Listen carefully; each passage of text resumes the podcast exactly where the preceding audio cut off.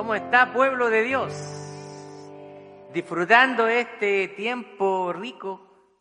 Ya estábamos medio cansados ya con el, con el frío, la nieve. A veces como que cada temporada la disfrutamos, pero ya cuando ya es mucho ya queremos un poquito de solcito. Así que damos gracias a Dios porque estamos disfrutando ya de la primavera, una estación hermosa del año, ¿cierto? Donde ya podemos comenzar a sacarnos un poquito la, la chaqueta gruesa, la ropa que traemos encima y disfrutar un poquito más de un ambiente más cálido, donde todo se empieza a florecer. Así que damos gracias al Señor por todo esto. Bien, vamos a estar finalizando nuestra serie. Estamos en el libro de Filipenses y vamos por favor a estar abriendo nuestras Biblias en el capítulo 4. Capítulo 4. Y vamos a estar leyendo del verso 10 al 23 y el, el tema, el título del sermón del día de hoy se llama Claves, claves para el contentamiento. Claves para el contentamiento. Así que si usted está conmigo, yo le voy a pedir que se ponga de pie, por favor, y vamos a leer con mucha reverencia la palabra del Señor. Dice así, claves para el contentamiento. Grande ha sido mi gozo en el Señor de que al fin han reanudado ustedes su cuidado por mí.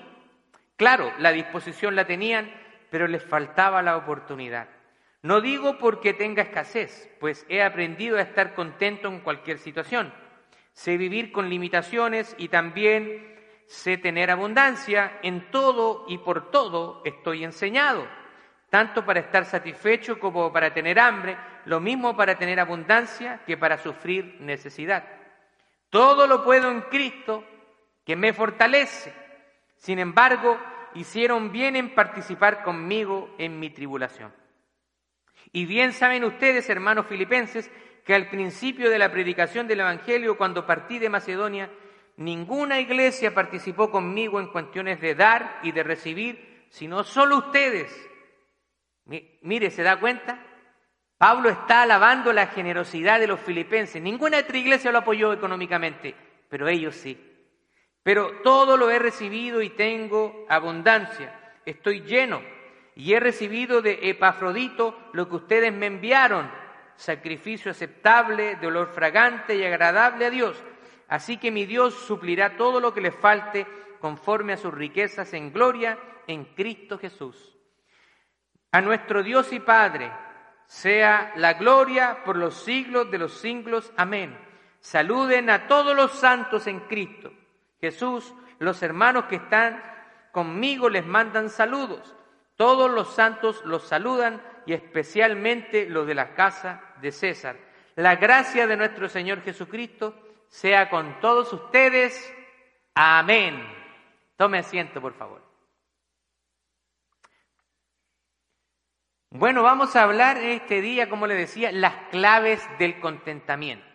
Para nadie es una novedad que estamos viviendo en una, en una sociedad moderna que es consumista, que es una sociedad ambiciosa y que le cuesta experimentar el contentamiento estar conforme en cosas simples. Primero me gustaría definir qué es el contentamiento, porque alguien podría decir, pastor, vamos a hablar del contentamiento, pero ¿qué es lo que es? Así que vamos a definir el contentamiento según el diccionario de la lengua española. Contentamiento es estar contento y estar satisfecho. Eso es estar, estar experimentando contentamiento estar satisfecho y contento. Pero la Biblia profundiza aún más en su verdadero significado. El contentamiento, según la Biblia, es una satisfacción interior que no exige cambios en circunstancias externas. Se lo voy a poner en palabras más simples. El contentamiento, según la Biblia, es estar satisfecho, es estar contento por nuestra relación con el Señor, independiente de lo externo, lo que esté viviendo exteriormente. El contentamiento, el gozo, la paz en nuestros corazones no depende de las circunstancias porque las circunstancias cambian repentinamente. Un día usted está contento, tiene el mejor trabajo, al otro día lo votaron. Un día usted se compra algo, se compra el último teléfono y a la semana se le cae y se le rompió. Se le acabó el contentamiento. Por lo tanto, para los hijos de Dios, para los cristianos, el contentamiento no depende de las circunstancias, sino que depende de nuestra relación con el Señor. Ahora, ¿cómo es la satisfacción en nuestra cultura? ¿La gente está satisfecha? Yo creo que si miramos nuestra cultura, lo que sucede alrededor, usted se va a dar cuenta que la gente vive insatisfecha. Le aumentan el salario, primero está contento y después necesita más, porque como gana más, ahora gasta más. Y nunca vamos a estar satisfechos. Siempre vamos a experimentar insatisfacción porque humanamente tenemos esa tendencia a querer más, pero una vez que lo conseguimos, nos insatisfacimos nuevamente, quedamos insatisfechos. Así que Acá en este pasaje el apóstol Pablo está ofreciendo una perspectiva diferente de lo que significa estar verdaderamente satisfechos. Ahora, vamos a hablar, vamos a compartir en, esta, en este día de hoy cinco claves para el contentamiento. Son claves, son principios bíblicos que tenemos que aplicar para que usted pueda experimentar contentamiento en su vida. Primero, debemos aprender a dar gracias a Dios en todas las cosas. Ahí está, Filipenses capítulo 4, versos 10 al 14. Sé vivir con limitaciones, dice el versículo 12, pero después el 13, todo lo puedo en Cristo que me fortalece. Sin embargo, también hicieron participar en mi tribulación. Así que Pablo está aprendiendo a dar gracias en toda circunstancia. Sin embargo, Pablo tenemos que recordar de que aquí en el libro de Filipenses, Pablo se encuentra en la cárcel. En la cárcel. Pero él sabe que puede estar limitado de una libertad física, pero que en el espíritu él es libre porque tiene una relación íntima con el Señor. Realmente Pablo entendió lo que significa realmente vivir una vida con Cristo. Pablo no se está quejando de estar en la cárcel. Más bien él está aprovechando esta circunstancia y está escribiendo esta carta para enviársela a los filipenses. Y en esta carta se habla mucho acerca del gozo. Alguien que está en la cárcel está animando a otros a experimentar el gozo. Por eso que esta serie se llama Gozo, Joy. Usted podría decir, pero si este hombre estaba en la cárcel, ¿cómo puede estar animando a otros? Es cuando usted entiende quién es Jesucristo. Entonces todo lo demás no va a robarle el gozo en su vida. La gratitud nos hace reconocer las bendiciones de Dios en nuestra vida. Cuando estamos agradecidos, los más pequeños detalles para nosotros son una oportunidad para agradecer a Dios. Usted se levanta y entonces tiene salud, se levanta de una cama, tiene una cama, se levanta en una casa, tiene una casa, viene para acá a la iglesia y tiene un carro. No todas las. Usted, usted puede decir, pues sí, pero son cosas normales. No, no son cosas normales. Hay mucha gente que no tiene los privilegios que usted y yo tenemos. Tener un corazón agradecido es algo que debemos cultivar. ¿Qué quiere decir esto? Que es algo que tiene que crecer en nosotros. ¿Sabe por qué? Porque no es natural ser agradecido, no es natural experimentar la gratitud. El mismo apóstol Pablo está hablando a los tesalonicenses. Mire, primera de Tesalonicenses 5, 18 dice, den gracias en todo, porque esto es la voluntad, es su voluntad para ustedes en Cristo. De, damos gracias en todo, incluso las cosas malas. Claro que sí se me echó a perder el carro. ¿Cómo le voy a dar gracias a Dios? Pero la palabra del Señor dice que le demos gracias en todo. En todo. Esto es un acto de obediencia. La gratitud, como les decía, no es algo que nazca de manera natural en nuestras vidas. El ser humano no es agradecido de manera natural, es algo que proviene de nuestra relación con el Señor. Es algo que Dios comienza a hacer crecer en nuestros corazones. Y sabe que el agradecimiento, la gratitud, es una marca de un hijo de Dios. Si usted es un hijo de Dios, usted tiene que tener un corazón agradecido. Usted no puede andar por la vida quejándose todo el tiempo. ¿Ha escuchado a esa gente quejumbrosa que Siempre todo le parece mal. Anda mirando lo que criticar. Entra a la iglesia y ya quiere criticar cómo andan vestidos sus hermanos. Andan mirando los demás. ¿Qué, la, música están cantando? No, esa música no me gusta. Deberían haber puesto las canciones que a mí me gustan gente quejumbrosa, que anda siempre con esa actitud negativa. Nosotros no tenemos que ser ese tipo de personas. El Señor quiere que nosotros seamos personas con gratitud. Y que esa gratitud se refleje a los demás. Por eso que usted tiene que andar siempre con una sonrisa, como dicen en mi país, de oreja a oreja. Que se le note el gozo del Señor. Algunos dicen, yo tengo el gozo del Señor. Parece que lo tiene muy adentro porque no se le nota. Porque la cara de perro bulldog no se la quita nadie. Tenemos que ser gente que refleje el amor de Cristo. Permítame leerle una historia real que aparece en la Biblia, en Lucas capítulo 17, versos 11 al 19. Y es la historia de los diez leprosos. Dice, en su camino a Jerusalén, Jesús pasó entre Samaria y Galilea. Al entrar en una aldea, le salieron al encuentro diez leprosos, los cuales se quedaron a cierta distancia de él y levantando la voz le dijeron, Jesús, Maestro, ten compasión de nosotros.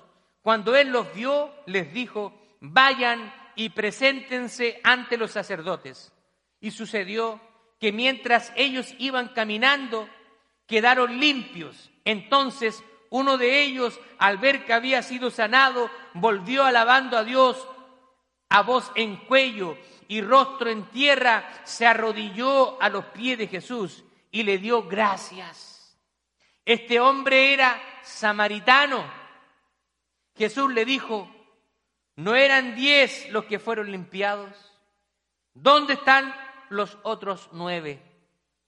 No hubo quien volviera y alabara a Dios, sino este extranjero.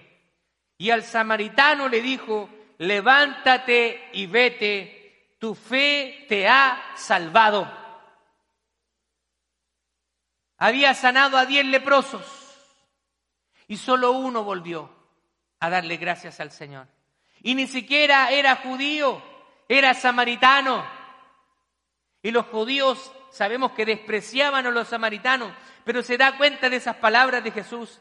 Este hombre no solamente encontró sanidad para su enfermedad física, sino que él encontró la salvación.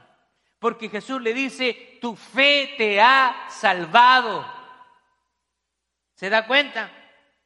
Nosotros podemos encontrar sanidad física. Por eso que muchas veces nosotros oramos los días jueves oramos por las enfermedades, por diferentes situaciones, y siempre cuando piden la oración por alguien que está enfermo, siempre yo le pregunto a esa persona, a veces no conocemos a las personas, pero no significa que no vamos a orar. oramos por todas las peticiones que se nos presenten. Pero a veces cuando alguien me dice, yo quiero pedir la oración por un familiar que está enfermo, y siempre yo les pregunto, ¿y ese familiar es salvo o no? ¿Por qué los pregunto? Porque nosotros podemos orar por sanidad y esta persona puede ser sanada, pero sin Cristo se va a morir y se va a ir al infierno igual. Por eso que siempre yo pregunto, ¿es salvo o no? Porque vamos a orar primero por su salvación y también para que sea sano. Así que aquí nosotros vemos una historia real de que el corazón del hombre no es grato. Probablemente usted ha hecho muchas cosas por otras personas y le han pagado mal. ¿Sí o no? Usted se ha sacrificado, quizá ha metido las manos al bolsillo, ha dado dinero, ha ayudado a un familiar, a un amigo, un hermano, hermana, no sé. Pero probablemente usted haya sido, ¿cierto? Eh, lo, lo, lo decepcionaron no hubo gratitud en esa persona a la cual usted le hizo bien. Nosotros los pastores experimentamos eso todo el tiempo, así que nos acostumbramos a la ingratitud. La gratitud nos ayuda a enfocarnos en lo que tenemos, en lugar de lo que nos hace falta.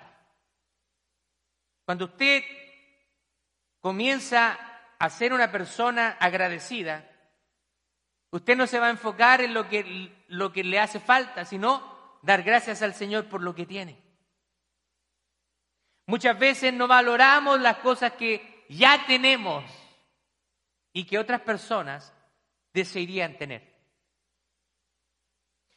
Ahora hay un versículo número 13, acá en Filipenses 4:13, a ver, repitámoslo. Todo lo puedo en Cristo. ¿Qué significa eso? Este es el versículo más sacado de la Biblia en su contexto. Se saca mucho de contexto. Mire lo que encontré interesante esa caricatura. El hombre está abriendo una lata ahí, una lata de pepinillo y dice, todo lo puedo en Cristo que me fortalece. Y esta dama le dice, es un frasco de pepinillos, Tom, tuerce la tapa no las escrituras.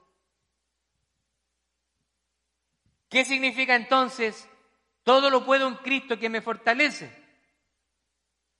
En el contexto que Pablo está hablando, significa que Pablo puede atravesar cualquier circunstancia, sea buena o sea mala, porque su fuerza viene de Cristo, quien sustenta su vida. Así que cuando usted vuelva a repetir eso, todo lo puedo en Cristo que me fortalece, tenga en mente lo que quería decir Pablo al escribirle a los, eh, filipenses. Este, como le decía, es uno de los versículos más sacados de contexto. Más sacado de contexto. Lo que realmente quiere decir es que Pablo en cualquier situación, tanto en abundancia, en escasez, él sabía vivir. Usted tiene que aprender a vivir en toda circunstancia porque van a haber momentos donde van a estar las vacas flacas y las vacas gorditas. ¿Le ha tocado eso, no? A todos nos ha tocado. Los que tenemos familia, los que somos casados, hemos experimentado tiempos de vacas flacas. No hay trabajo, hay escasez, no tenemos dinero para pagar las cuentas, no nos alcanza. Y tenemos que aprender. Pero cuando tenemos abundancia, no somos sabios como José. Malgastamos. Nos aumentan el sueldo, vamos a la tienda y malgastamos. Y cuando se nos viene la vaca flaca, no hay ahorros para sobrellevar esos tiempos difíciles. Por eso que usted tiene que ser inteligente, un buen mayordomo, alguien que administre bien. Cuando usted reciba algo, analice lo que va a gastar, piense. A veces eh, tomamos malas decisiones y nos metemos en problemas. La confianza en Dios nos permite vivir con una actitud agradecida incluso en los tiempos difíciles. Segundo punto, debemos aprender a descansar en la capacidad de Dios para proveer. Jehová giré, Jehová proveerá. Dios es un Dios proveedor, que Él nos ha prometido proveer nuestras necesidades. La confianza en Dios nos da la paz que sobrepasa todo entendimiento. Pablo tenía esa paz, que él sabía que Dios era su proveedor, el que iba a suplir cada una de sus necesidades. ¿Y sabe por qué nosotros batallamos con tener más o tener cosas que no tenemos? ¿Sabe por qué? Porque no confiamos en la capacidad de Dios para proveer. No confiamos. Mientras más conocemos a Dios, más aprendemos a confiar en Él, a tener la convicción y la seguridad de que Él nos provee. Pero para esto se necesita cultivar la paciencia. Dios es nuestro proveedor. Pero nosotros a veces esperamos las cosas de manera inmediata. Pero Dios es nuestro proveedor. Yo tengo muchas historias. Tengo muchas historias, historias sobrenaturales, donde vi en mi vida la provisión del Señor. Recuerdo, podría contarle muchas, pero le voy a contar solo una. Recuerdo cuando estábamos viviendo en Santiago de Chile y estábamos pasando una serie de conflictos financieros con mi esposa en ese tiempo, si no me equivoco, estaba solamente Joel. Entonces, estábamos complicados económicamente, el dinero no estaba alcanzando. Y entonces, allá se utiliza los, balones de gas. Yo sé que en algunos países de Latinoamérica, aquí hay líneas de, de cañería, allá también, pero a veces hay localidades donde no llega, entonces se compran estos balones de gas. Y entonces mi esposa me dice, se acabó el gas. Y si se acababa el gas significa que no nos bañábamos con agua caliente y tampoco había para, para utilizar la cocina a gas. Y faltaba todavía una semana para el pago. No teníamos dinero para reemplazar el gas y se había acabado. Entonces yo le dije a mi esposa, tiene dos opciones te bañas con agua helada o vas con mucha fe, pones las manos sobre ese balón y le pides a Dios que multiplique de la nada. Y se lo dije así. Como si fuera algo loco, mi esposa tomó la segunda opción, no se quería bañar con agua helada. Así que ella va, pone las manos sobre ese balón que estaba completamente vacío y ora al Señor por provisión. Estuvimos la semana completa utilizando un balón de gas vacío, bañándonos con agua caliente y cocinando. El día sábado yo recibía mi pago y ¿qué cree que sucedió? Ya no prendió nada, ni la cocina, ni el calefón que, calentaba el gas para, para bañarse. Situaciones de este tipo, a veces, le voy a ser bien honesto, a veces yo no sé si compartirla o no, porque siempre va a haber gente incrédula. Siempre va a haber gente, no creo que sea verdad esa historia. Pero ¿sabe qué? Se la cuento. Para que usted vea el poder de Dios, cómo puede operar a través de nuestra vida. A través de eso, el Señor nos proveyó. Pero nosotros muchas veces somos impacientes. ¿Cuántos de aquí luchan con la impaciencia? Ah, son todos pacientes. Oh, Señor. Dios mío, yo pensé que era el único. Yo creo que todos tenemos algo de impacientes, ¿o no? Tengo que reconocer que Dios todavía está luchando o mejor dicho, me está ayudando a luchar en esa área.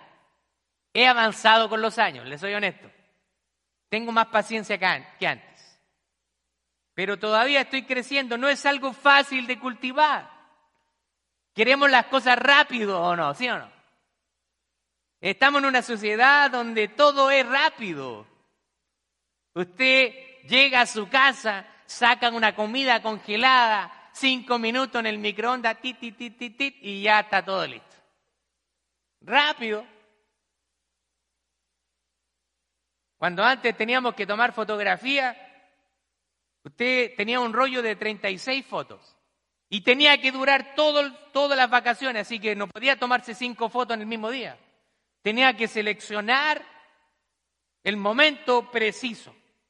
Y aún de repente cuando se revelaban igual salía con los ojos cerrados. Pero usted sabía que llegando de vacaciones, usted tenía que ir a la tienda a revelar el rollo y a veces entre que llegábamos de vacaciones y que se revelaba el rollo pasaba otro mes más. Hoy en día usted saca fotografías y los niños que se han creado en esta sociedad, déjame ver la foto, ellos no saben lo que es la espera. Nosotros sí sabíamos. Así que esta sociedad, y todos hemos sido de alguna manera influenciados, queremos las cosas rápidas. Pero déjeme mostrarle una ilustración, déjeme contarle una ilustración que es una historia real y, yo le he titulado Armando un mueble. ¿Quién ha comprado muebles por Amazon? Yo creo que más de alguno, ¿no? Le puedo decir que yo he comprado varios muebles por Amazon. Y con mi esposa hemos comprado, ella, mira, me gusta este mueble, ok, cómpralo.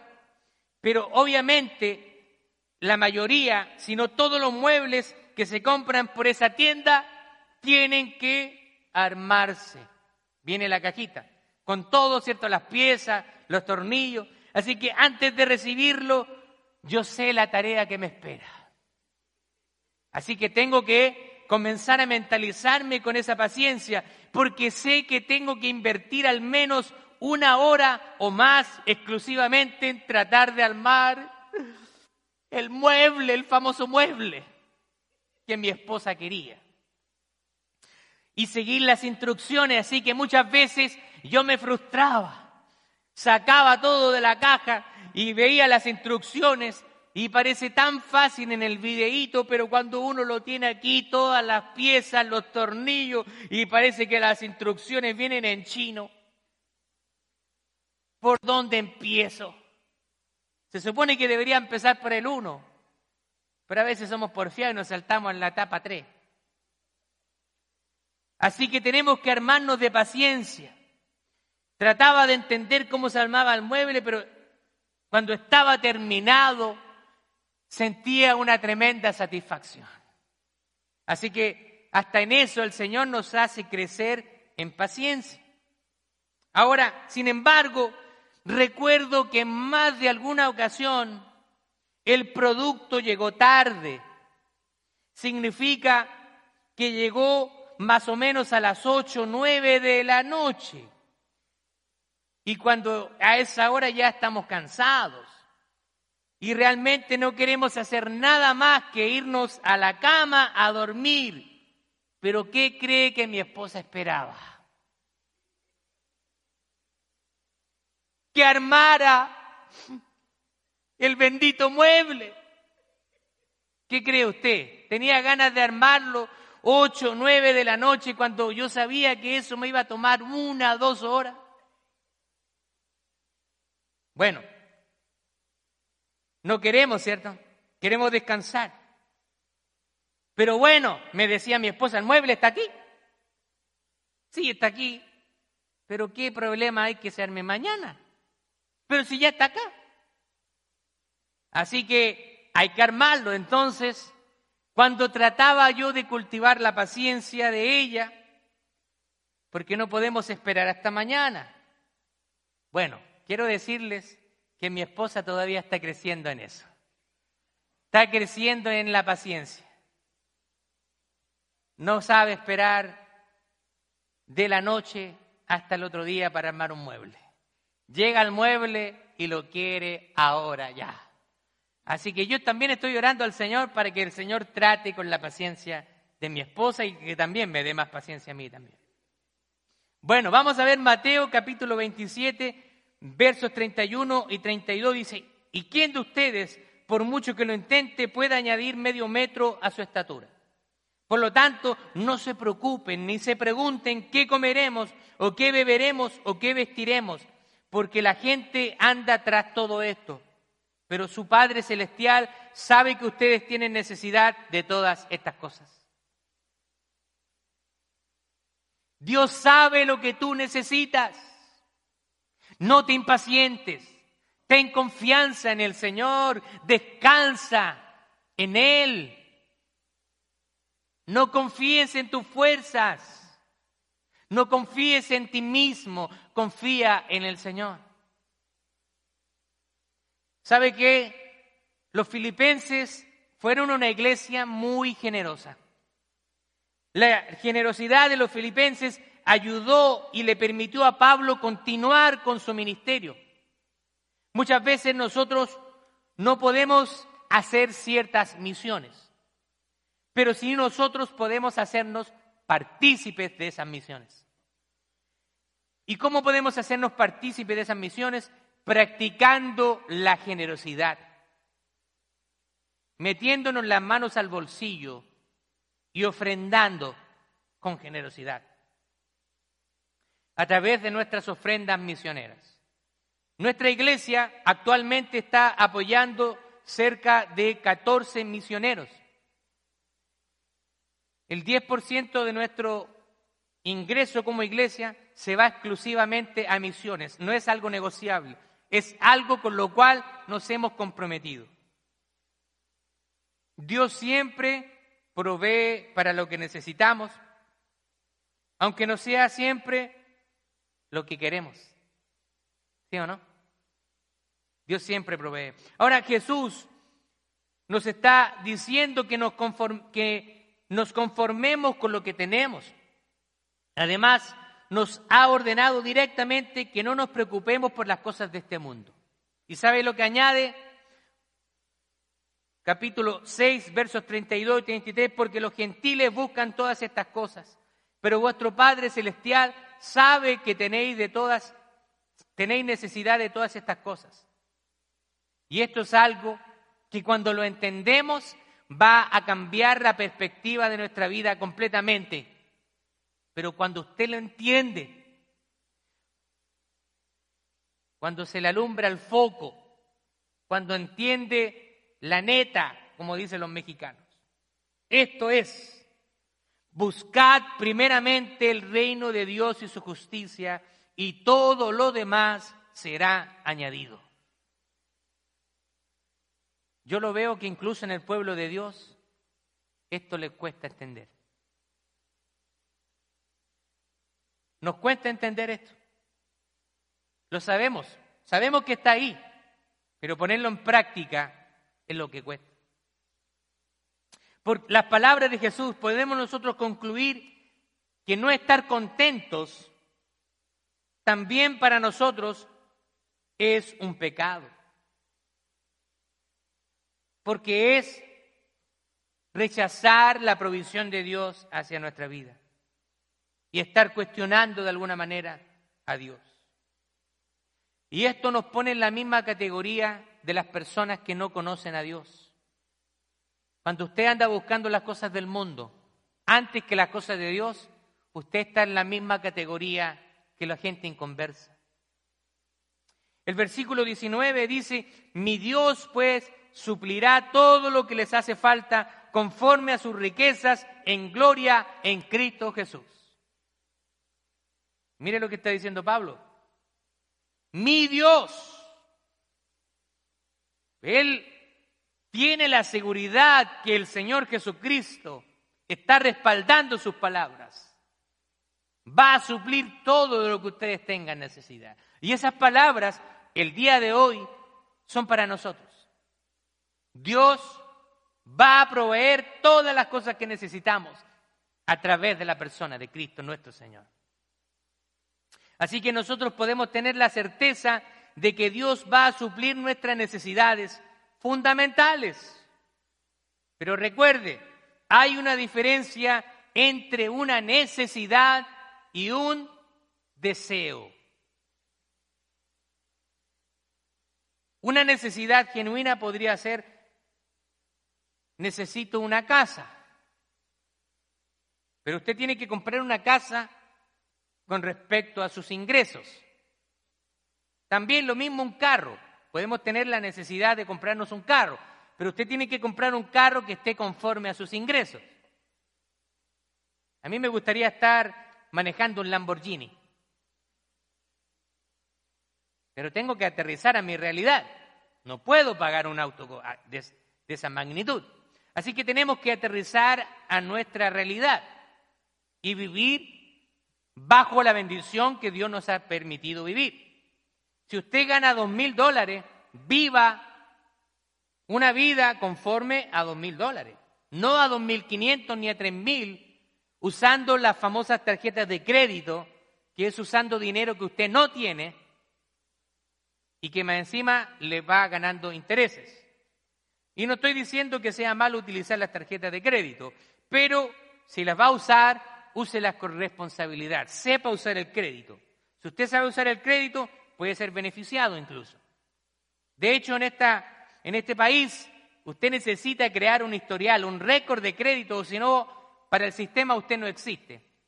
Necesitamos el crédito, pero debe ser usado de manera responsable. Vamos a lo tercero. Esté satisfecho con lo que le ha sido dado. La verdadera satisfacción viene de glorificar a Dios.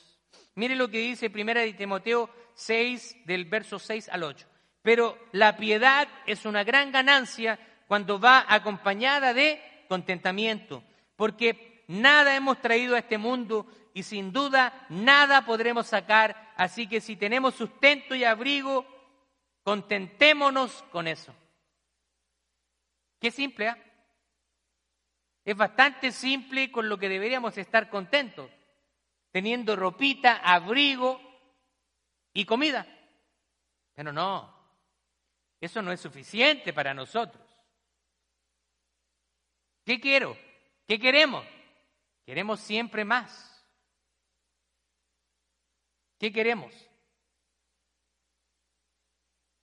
Y aquí vamos a empezar a, a mirarnos unos a otros. ¿Qué quieren los varones? La tecnología, el último teléfono. Tiene un teléfono bueno, salió el último iPhone y lo quiere. Cuesta mil, mil doscientos dólares.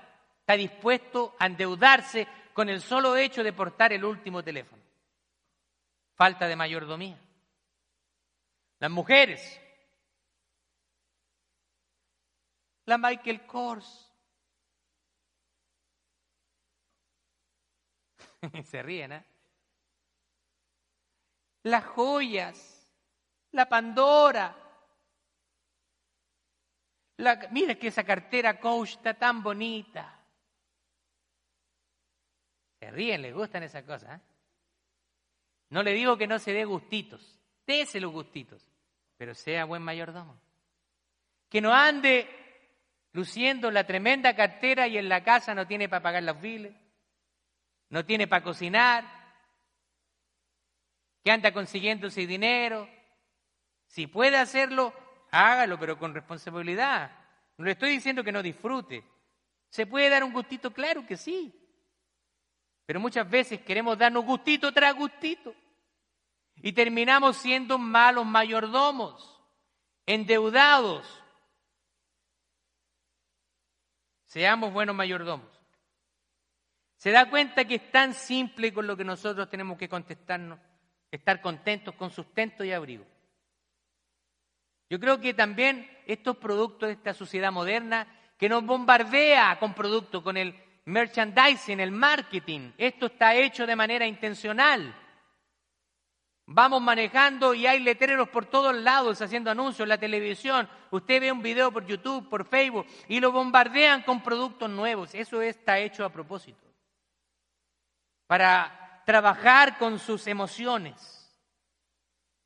Usted tiene que aprender a pensar, a meditar antes de hacer un gasto. Por eso que hace mucho tiempo que ya no creo esas ofertas de Black Friday. Cuando salíamos a comprar, no tiene idea. Usted le pregunta a esa gente, ¿qué viene a comprar usted? No tengo idea lo que esté barato.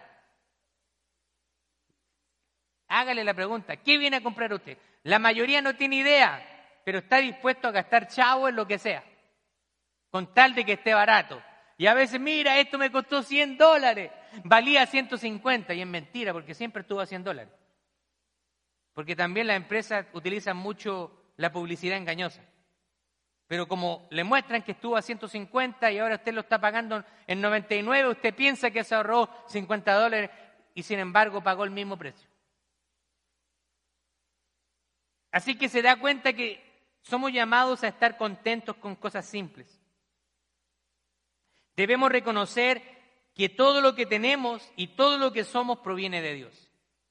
Por lo tanto, debemos glorificar a Dios en nuestras vidas y también con nuestras acciones Así que la verdadera fuente de satisfacción no se encuentra en lo que tenemos o en lo que hacemos, sino en nuestra relación con Dios. Porque también algunos piensan tener satisfacción en lograr una carrera universitaria. Usted puede ser un ingeniero, usted puede ser un doctor, un arquitecto, lo que sea. Y si usted no tiene a Cristo, usted es una persona infeliz, sin esperanza. No ponga esa satisfacción en, en los logros que usted pueda alcanzar. No está en la carrera universitaria. Si lo logra, gloria a Dios, glorifica al Señor. Gracias, Señor. Me diste la oportunidad de estudiar y alcancé este título profesional. Y, esta profesión voy a tratar de ser el mejor posible para tu gloria, para que todos puedan ver de que soy un hijo tuyo, donde quiera que usted esté. Glorifica al Señor donde usted esté. Sea el mejor. Cuarto, rechace comparar su situación con la de otros. Versículo 19. Tener la confianza de que Dios le va a proveer todas las cosas. Nosotros somos personas que siempre nos comparamos con gente que tiene más que nosotros. Es una tendencia natural. Casi nunca lo hacemos a la inversa. O sea, casi nunca nos comparamos con las personas que tienen menos que nosotros. Pero si vemos muchas realidades de las personas, usted se va a dar cuenta que hay muchas personas que tienen mucho menos que usted. Y si usted ya ve esa realidad, entonces su actitud va a cambiar y usted va a comenzar a ser una persona agradecida. Vamos a sentirnos agradecidos por lo que Dios nos ha permitido tener. He visto realidades en, muchos lugares, incluso aquí en los Estados Unidos, pero en mi país también vi muchas realidades, personas que no tienen nada, migrantes que han llegado a, nuestro país allá en Chile y que por las situaciones de sus países han tenido que huir y también llegan a un país donde no tienen documentos y les cuesta salir adelante. Muchos de ellos tienen que fabricar a veces sus casas con materiales de desechos. A esto se les llama campamentos en Chile. Si usted pone en Google campamentos en Chile, se va a sorprender. Hay, hay villas completas de casas que las personas han construido porque no tienen dinero y lo fabrican con lo que sea, un pedazo de madera, un pedazo de cartón, lo que sea para poder vivir. Así que cuando nosotros comparamos nuestra realidad con esas personas, somos bendecidos. Mucha gente no tiene los recursos. A veces no tienen estatus para obtener un trabajo y tienen que hacer maravillas para poder sobrevivir. Ah, sea agradecido si usted tiene una casa, si tiene un trabajo, si tiene un carro.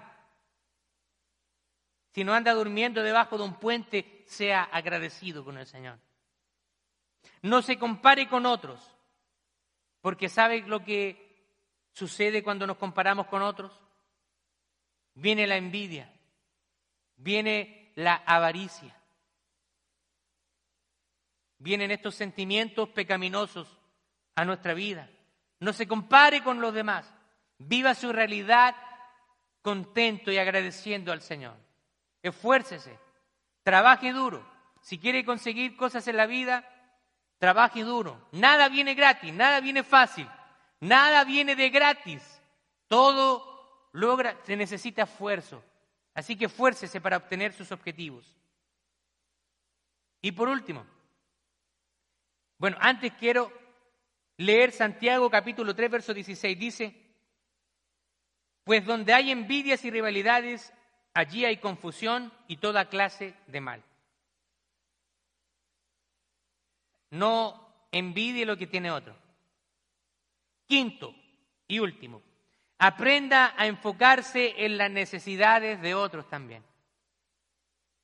Porque generalmente nuestra tendencia es ser egoístas, ser, pensar solamente en nosotros. Solo en nosotros, invertir solo en nosotros. Cuando tenemos que comprarnos algo para nosotros, no escatimamos en gasto. Cuando se pide una ofrenda en la iglesia, no tenemos dinero.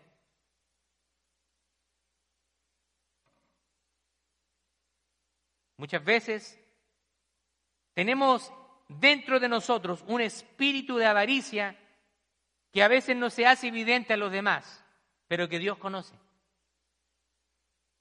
Pablo está orando por otras personas y está en prisión. ¿Se da cuenta?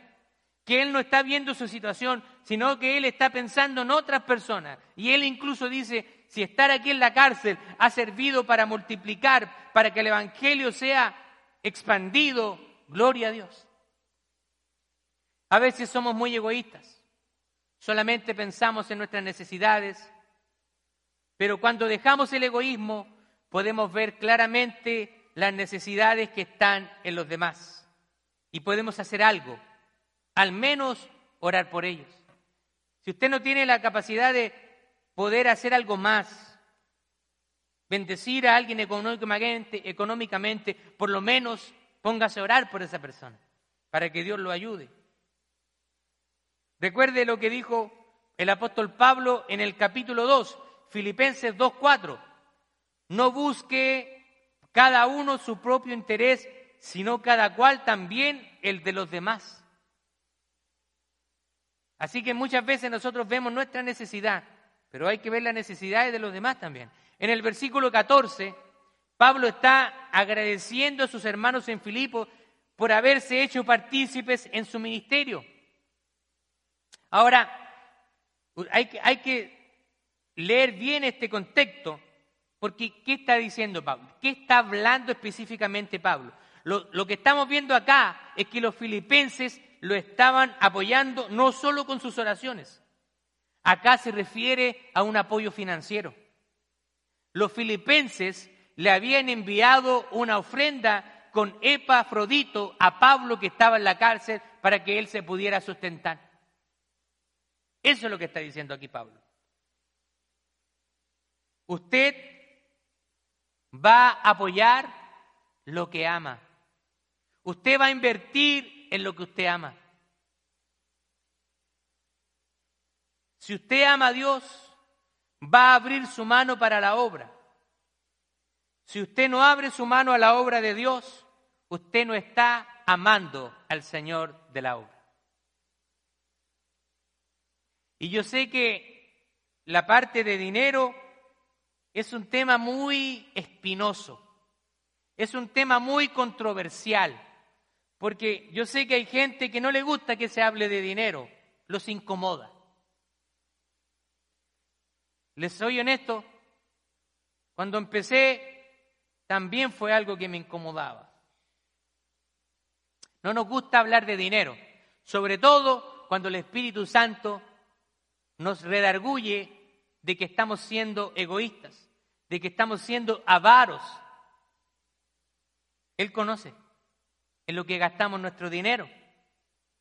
Usted dice amar a Dios y no es capaz de traer una ofrenda al altar. Usted dice amar a Dios y no es capaz de separar de todo lo que Él le da una pequeña parte para, para poder ofrendarla para Él. Si usted ha mantenido su mano cerrada para Dios, creo que no lo ama lo suficiente para entender que las cosas que para Dios son importantes deben serlo para nosotros y deben ser nuestra prioridad.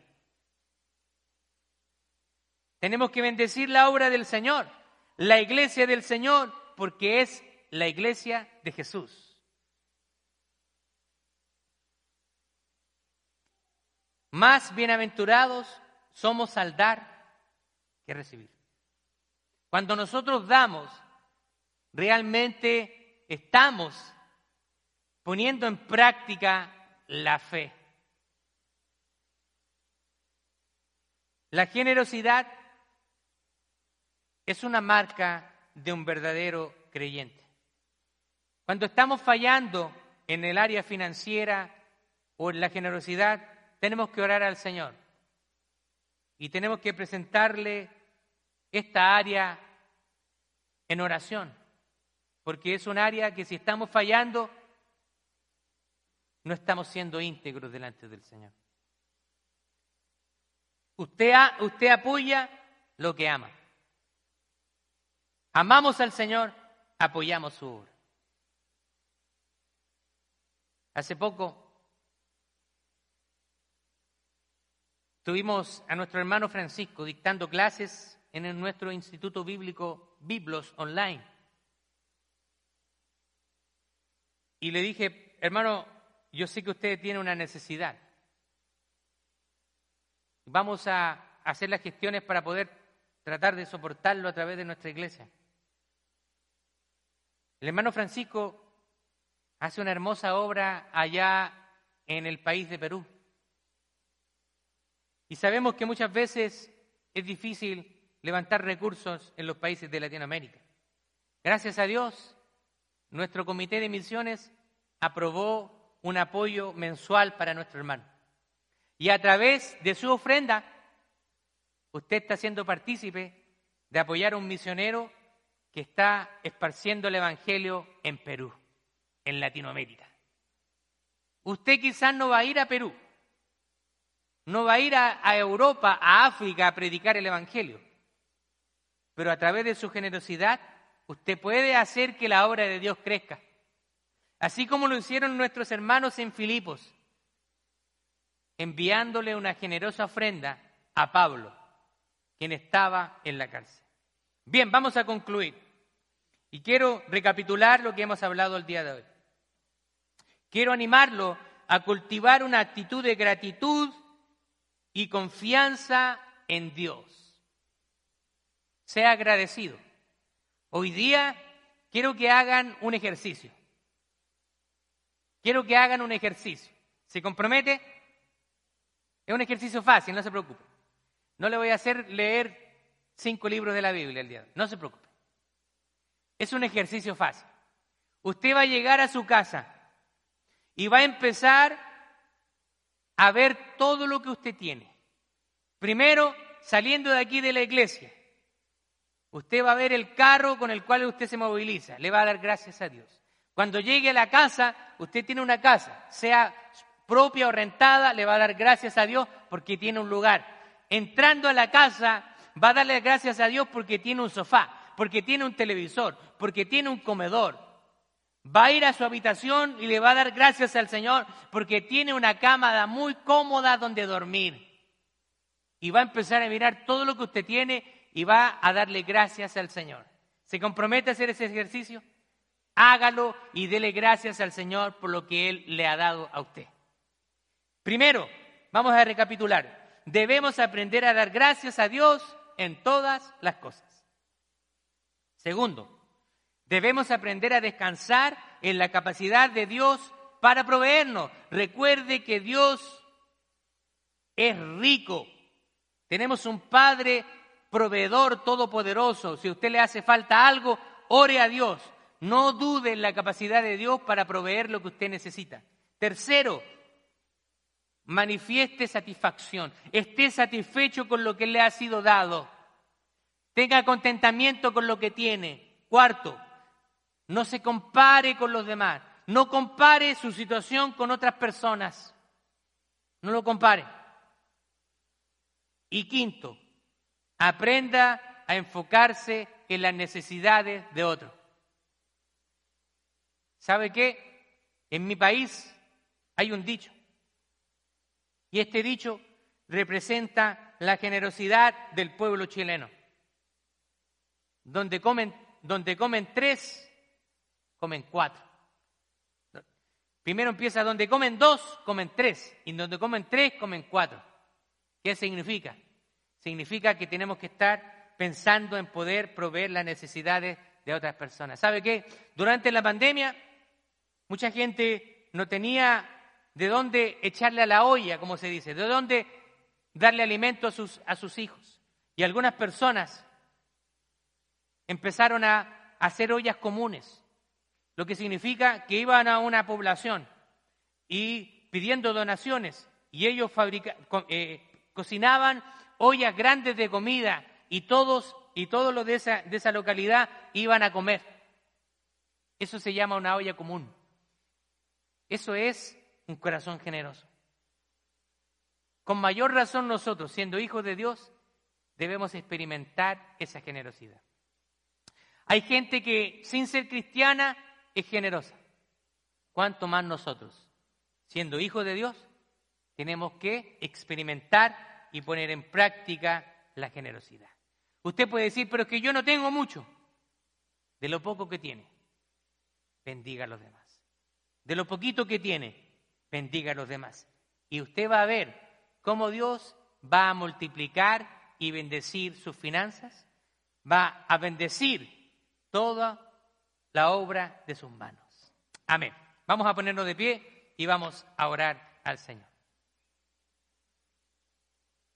Padre, te damos muchas gracias porque tú eres bueno, Señor. Y queremos pedirte que tú nos ayudes a que podamos, Señor, podamos aprender a tener un corazón agradecido.